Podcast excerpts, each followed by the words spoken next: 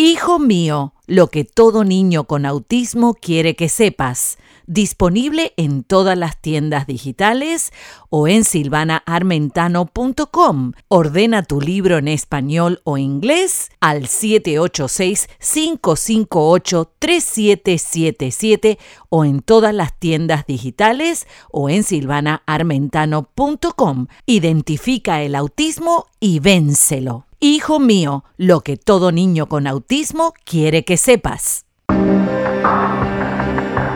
Hablemos de autismo con Silvana Armentano, porque hay esperanza.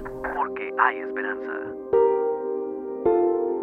Y aquí estamos una vez más en Hablemos de autismo con Silvana Armentano porque hay esperanza y qué bueno que es reencontrarnos una vez más con nuevas metas, con mucho entusiasmo para poder aprender más sobre autismo y aprendemos justamente hablando de este tema tan importante y trayendo información actual para que tú puedas trabajar con tu ser querido y obviamente ayudarlo a tener una vida funcional.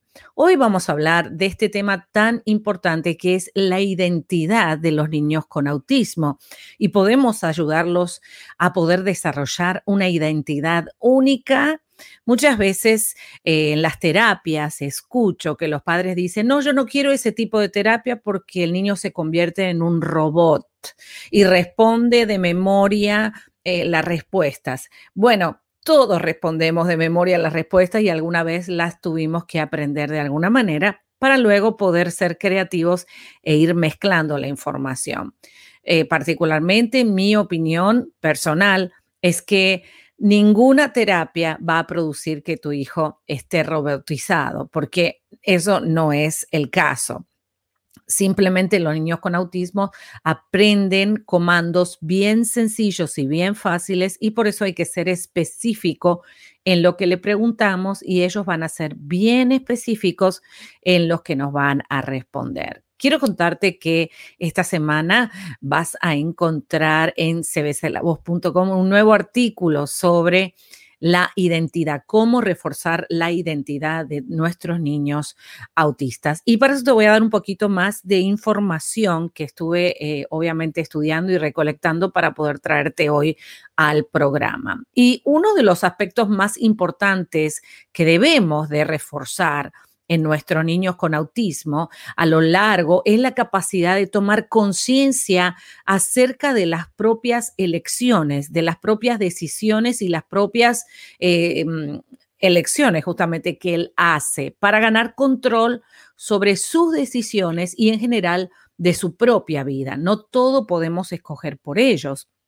No es conveniente. Tenemos que darle espacio para que el niño pueda decir, quiero esto, quiero el otro y si en ese momento no lo puede tener, tenga la capacidad y obviamente eh, la autorregulación de poder esperar para poder llegar a eso que él quiere. A lo largo de diferentes etapas evolutivas, los niños van adquiriendo habilidades cognitivas que les aporta esa seguridad, esa confianza, esa independencia, creando así una identidad propia, ¿sí? Una identidad propia y tú te das cuenta que a un niño le gustan las papas fritas y al otro niño no le gustan, pero creo que a todos los niños les gusta la pizza como a mí.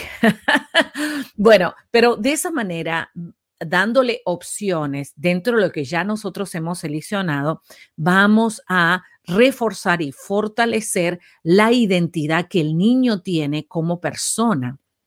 El autismo no toca la identidad del niño. La identidad del niño no es tocada por el autismo ni el talento. Por eso necesitamos reforzar esa, esa originalidad que el niño tiene, no pensando que todo, todo su ser está eh, afectado por el autismo. Así que tenemos que autodeterminarnos y hacer, obviamente, una eh, evaluación y una determinación que vamos a darle oportunidad a nuestros hijos con autismo a ser libres en sus decisiones. Claro que vamos a marcar valores, claro que vamos a marcar tendencias y claro que les vamos a enseñar la diferencia entre bien y el mal, ¿no es cierto?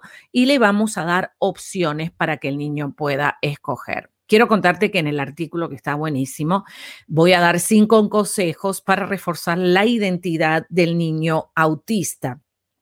Y obviamente una de las áreas, eh, unas cuantas de las áreas que vas a reforzar es la Número uno, la identificación y expresión de sus, sus, emociones. Para eso te sugiero que vayas a tu teléfono y a los emojis, ¿sí? Los emojis, hay uno que está así, hay otro que está llorando. Todos esos emojis nos sirven para poder ayudar al niño a identificar cómo él se siente y ponerle una palabra a esa emoción. Si está enojado o tú estás enojado o tú estás cansado o te sientes enfermo, te sientes triste, te sientes solo, te sientes necesitado, te sientes muy alegre, te sientes muy entusiasmado, te sientes abrumado, estás aburrido y todas esas expresiones que el niño va desarrollando, le vamos a poner un nombre para que él diga, ah, me siento eh, cansado, quiero descansar. ¿sí? Y esas son cosas que las trabajamos con los terapistas, con todo el equipo de personas, maravillosas personas de tu equipo, que te van a ayudar a poder ayudarlo al niño, obviamente. Número dos, la autorregulación en momentos de crisis. Eso es parte de nuestra identidad. No todos los niños se pueden autorregular de la misma manera. Por eso en su identidad, en su manera de ser único, le vamos a estudiar cómo el niño se autorregula y qué cosas le benefician más para autorregularse y qué otras cosas no. Si a lo mejor a ti para autorregularte lo que haces es escuchar música y a otro es eh, patear una pelota. ¿No? Son cosas diferentes. Por eso es que la identidad la vamos desarrollando día a día y en este proceso maravilloso de ayudarlos a desarrollar una identidad única. Número tres, vas a trabajar en la defensa personal para que en situaciones del riesgo el niño pueda decir, no, eso no me gusta, no me gustó lo que me estás haciendo, eh, eh, voy a llamar al 911 y tantas cosas eh, que el niño puede aprender. También puede hacer taekwondo, que es una eh, conducta, una disciplina donde se le enseña al niño a defenderse.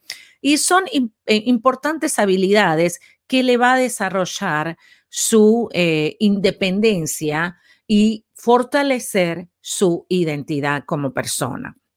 Número cuatro, vamos a enseñarle a resolución de conflictos. No le podemos resolver todos los conflictos al niño. O se cayó y ahora qué hacemos? Bueno, tengo que levantarlo, ¿no es cierto? Si se cayó, yo tengo que levantar lo que se me cayó y volverlo a poner en su lugar. O se rompió, se cayó la comida al piso, se come la comida del piso. O sea, eh, generar conciencia en que el niño pueda tomar, obviamente, eh, control de eh, lo que está sucediendo en su entorno y resolver ese problema que le surgió y espontáneamente en esa situación estamos dándole la oportunidad en una experiencia única por esa oportunidad que está sucediendo y donde hay un aprendizaje espontáneo, ¿sí? Eh, que es lo que se llama en inglés accidental learning. Son enseñanzas que se suceden por accidente, por la misma convivencia y obviamente en esa oportunidad que está pasando usamos ese escenario para enseñar al niño algo nuevo. Otra de las cosas es cómo pedir ayuda eficazmente. Si el niño no puede verbalizar, darle dispositivos electrónicos, una tarjeta, eh, una manera que él puede decir, necesito ayuda, necesito ayuda para ir al baño, necesito ayuda para que me alcanzase el juguete, pedir ayuda, ¿sí? Y esa es la importancia de poder desarrollar la identidad, como el niño pida ayuda. Y es fácil porque básicamente ya él en su interior tiene ese lenguaje que le vamos a ayudar a que él pueda expresar cómo va a ser ayudado. Y eh, otro de los casos puede ser hábitos básicos de independencia. No le vamos a hacer todo, ¿sí? Aunque quisiéramos y eso de alguna manera pudiera ser ayudarle, pero ya llega un momento que el niño puede solo, así que vamos a hacer un paso hacia atrás y permitir que el niño lo haga. Claro, a veces estamos tan apurados que lo hacemos nosotros y robamos la oportunidad que el niño aprenda a ser independiente. Así que todo eso va a formar parte de su independencia. Otra de las cosas que vas a usar son palabras positivas, ¿sí? Y quitar el no de tu vocabulario. En vez de decir, no, eso no se hace así, mira, hagámoslo de esta manera, de hablar positivamente sobre el niño para no crearle una confusión, ¿sí? Una confusión y una negación. Acuérdate que ninguna persona que tú le dices no, ¿qué es lo que hace? hace lo que dijiste que no hiciera. Entonces tenemos que estar atentos de que podemos usar un lenguaje todavía más em, productivo para entonces generar resultados también más productivos. Es importante que lo pienses de esa manera y de esa manera vas a poder conseguir mucha más eh, eficacia en lo que estás haciendo, en desarrollar el plan que estás haciendo y ayudar al niño a tener su identidad y a ser original en lo que hace. Muy bien, vamos a consejos útiles para reforzar la identidad de tu hijo autista. Y número uno, acá como una gran, gran eh, categoría, no lo compares con nadie. Cuando tú estás comparando constantemente a tu hijo con otro niño, o por su logro o por su esfuerzo, o al vecinito le estás diciendo, vos tenés que ser como el vecino de al lado. ¿Por qué tiene que ser como el vecino de al lado? ¿No es mejor que él sea como él? Entonces empezamos a poner una exigencia en el niño que puede traer un trauma futuro en la personalidad. Entonces, no uses la comparación por nada en el mundo. Lo que usas es la validación. A mí me encanta cómo eres y sé que lo vas a lograr. Tú puedes, esto es muy fácil para ti. En vez de compararlo, ¿no? Ay, no, porque el vecinito de al lado tiene una bicicleta y vos vas a andar como el vecinito. No, a lo mejor el niño va a hacer otra cosa y lo estás catapultando, lo estás ahí eh, enfrascando, lo estás obstaculizando con la comparación, que la comparación solo hace que el niño se tenga que esforzar por recibir eh, la validación tuya. Ah, ahora lo lograste mejor que el otro. No, pero ¿por qué yo me voy a limitar ni por el éxito ni por el fracaso de otro? Y claro, podemos traumar al niño de tal manera que luego desarrolla otros trastornos de la personalidad. Así que mm, con mucho cuidado con la comparación. La comparación nunca es buena para educar a un hijo, ni tener que obligarlo a que haga el estándar de lo que yo no logré o el estándar de lo que a mí me parece, sino buscar de verdad en su corazón en el corazón del niño, en el talento del niño, lo que él puede y cómo mejorar lo que él sabe hacer.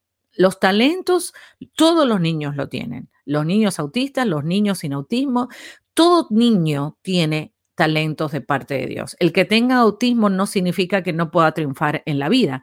La forma correcta de hacerlo es con el propósito que el niño tiene no compararlo con el de la esquina, ni con el de arriba, ni con el de abajo, porque siempre va a haber uno más arriba y uno más abajo. Entonces, por consiguiente, en vez de desarrollar la propia identidad del niño, el niño se va a ver forzado a competir con el logro del vecino para poder complacerte a ti. Y eso es muy egoísta de tu parte. Quiero que leas también el artículo eh, sobre los maestros narcisistas que exigen a su clase ser la mejor, no porque quieren que los niños logren las cosas, sino porque ellos necesitan saciarse con ese éxito grupal. Bueno, número dos, desarrolla la autoconfianza, que el niño se sienta confiado en él de que lo está haciendo bien, que se sienta orgulloso del mismo. Y qué hermoso es ver a un niño con autismo que te pone esa carita, ¿no es cierto? Como diciendo, lo hice bien. Sí, lo hiciste súper bien y te felicito. Y ellos lo saben, ellos saben cuando lo hacen bien y saben cuando no lo hacen muy bien. Por eso cuando no lo hace tan bien, guarda tus palabras, ¿no? Es mejor darle la oportunidad. Así que ayúdale a identificar su la confianza en sí mismo y em, está muy bien sentir eh, que me siento que no me salió bien y está muy bien sentir que lo hice muy bien. Ahora, sin poner demasiado sin poner demasiado sobre éxito, porque mañana vendrá otro y otro y otro y otro, y es el proceso de la vida. Muy bien. Número tres, vas a apoyar sus decisiones. Por ejemplo, en el caso de la comida, vas a tener un menú y el niño puede escoger, bueno, hoy quiero comer eh, pescado eh, con ensalada y le vas a dar la opción dentro de las opciones que va a haber para comer, bueno, arroz con frijoles o pescado con ensalada cuál de los dos quiere. Y si el niño escoge pecado con ensalada, vamos a honrar esa decisión que él tomó y no escoger todo por él. Es eso vamos a desarrollar la confianza. Entonces, cuando él vaya a un restaurante, bueno, ahora con la pandemia se está haciendo difícil ir, pero él puede escoger lo que a él le gusta y decir, no, esto no lo quiero, quisiera otra cosa, por favor. Si no hay otra opción, tú le dices, mira, solo hay esto, está bien, pero compartir, darle espacio a que él tome esa decisión personal. Número cuatro, vas a respetar su espacio. El niño tiene un espacio en la casa, tiene un espacio en el corazón de padres, tiene un espacio en la iglesia, tiene un espacio en la escuela respetemos su espacio. ¿Cómo?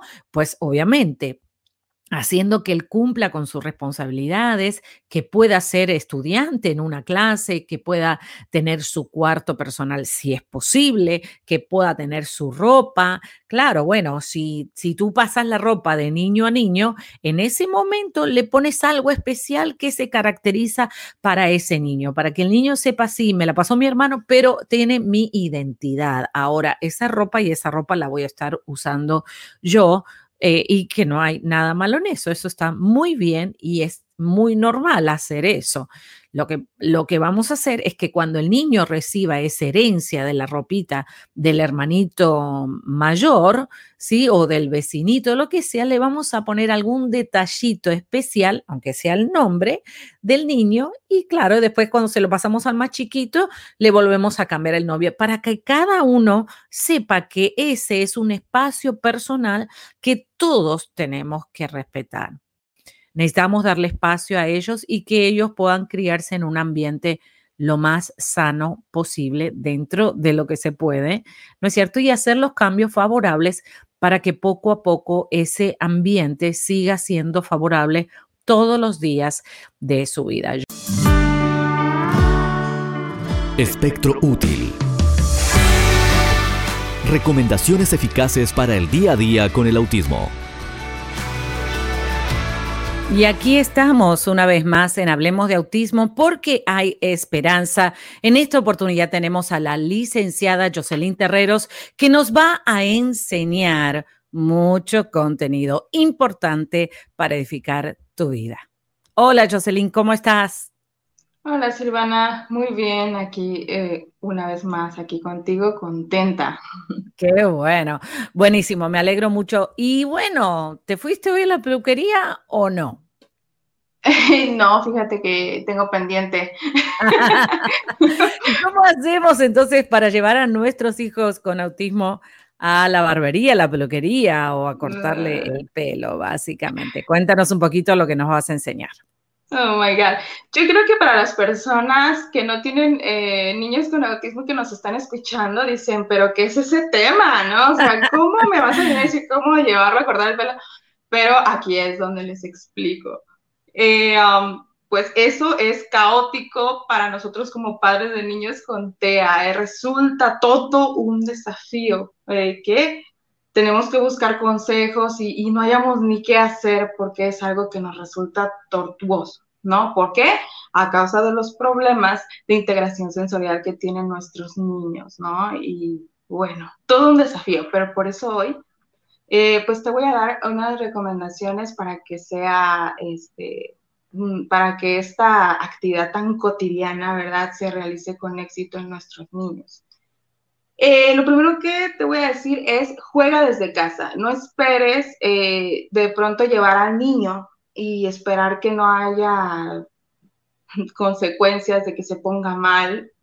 Es, es, lógico, es lógico. Entonces, vamos a evitarnos eso y vamos a empezar a eh, presentarle esta actividad desde casa a manera de juego. ¿No? Eh, vamos a jugar a cortarle el cabello, este, vas a tratar de tener las herramientas que se usan, eh, con que tengas atomizador, dispersor de agua, tijeras y un peine.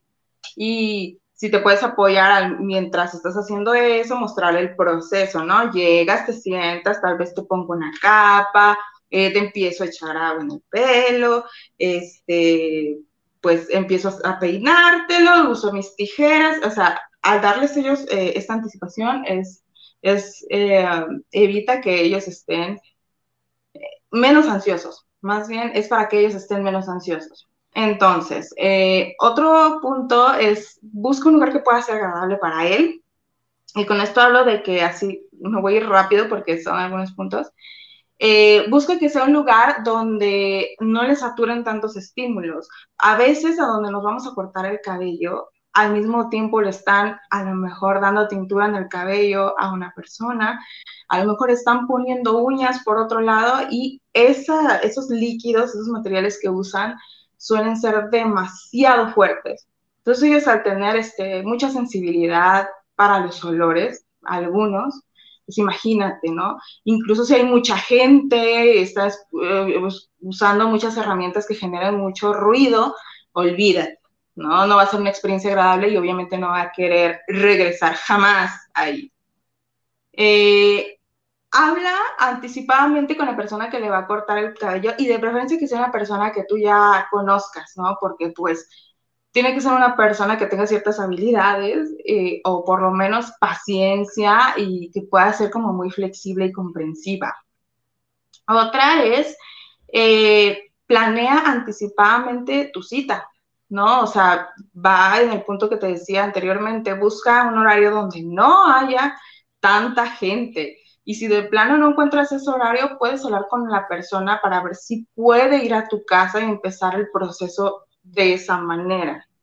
Eh, otra cosa que puedes hacer es, eh, si puedes, permite que vea eh, a otro integrante de la familia cómo le están cortando el cabello, a lo mejor al papá, al hermanito, ¿no? Para que vean que en realidad no pasa nada.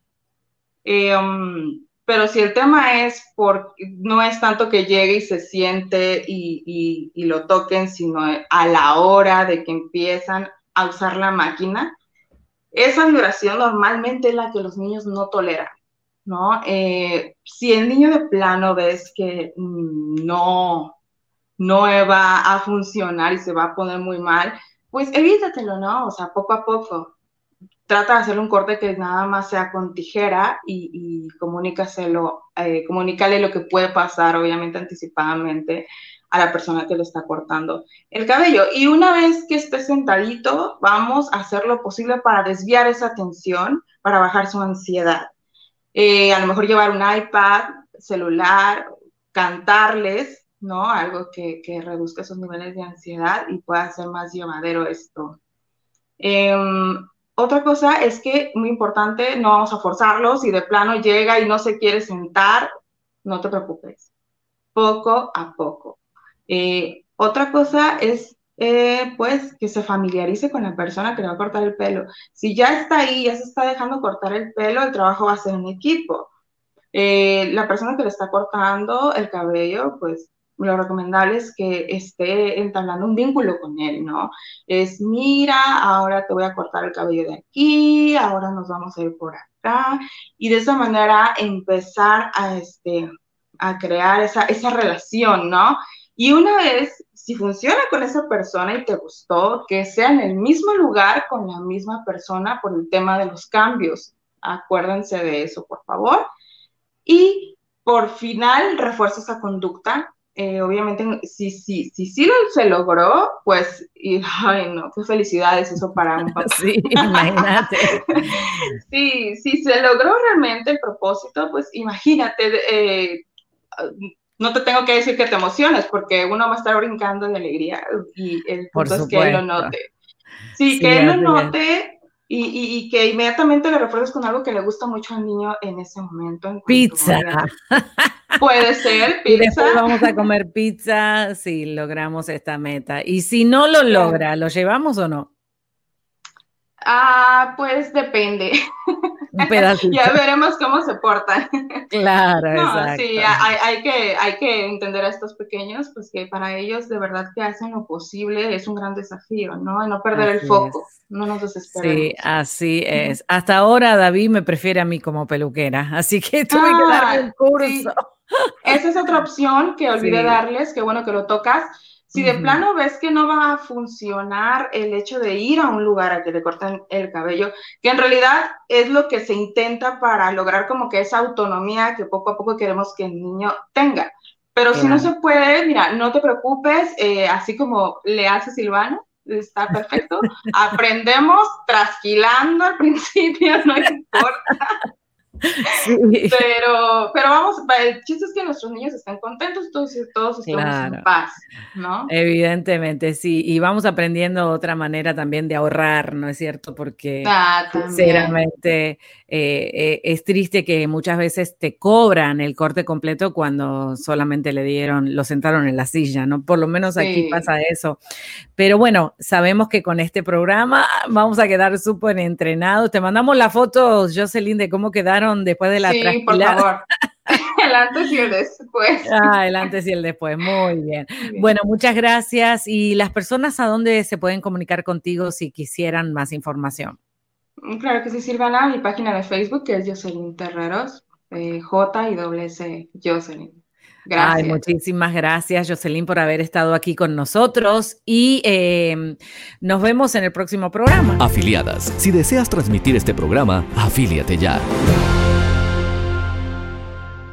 Hijo mío, lo que todo niño con autismo quiere que sepas disponible en todas las tiendas digitales o en silvanaarmentano.com. Ordena tu libro en español o inglés al 786-558-3777 o en todas las tiendas digitales o en silvanaarmentano.com. Identifica el autismo y vénselo. Hijo mío, lo que todo niño con autismo quiere que sepas.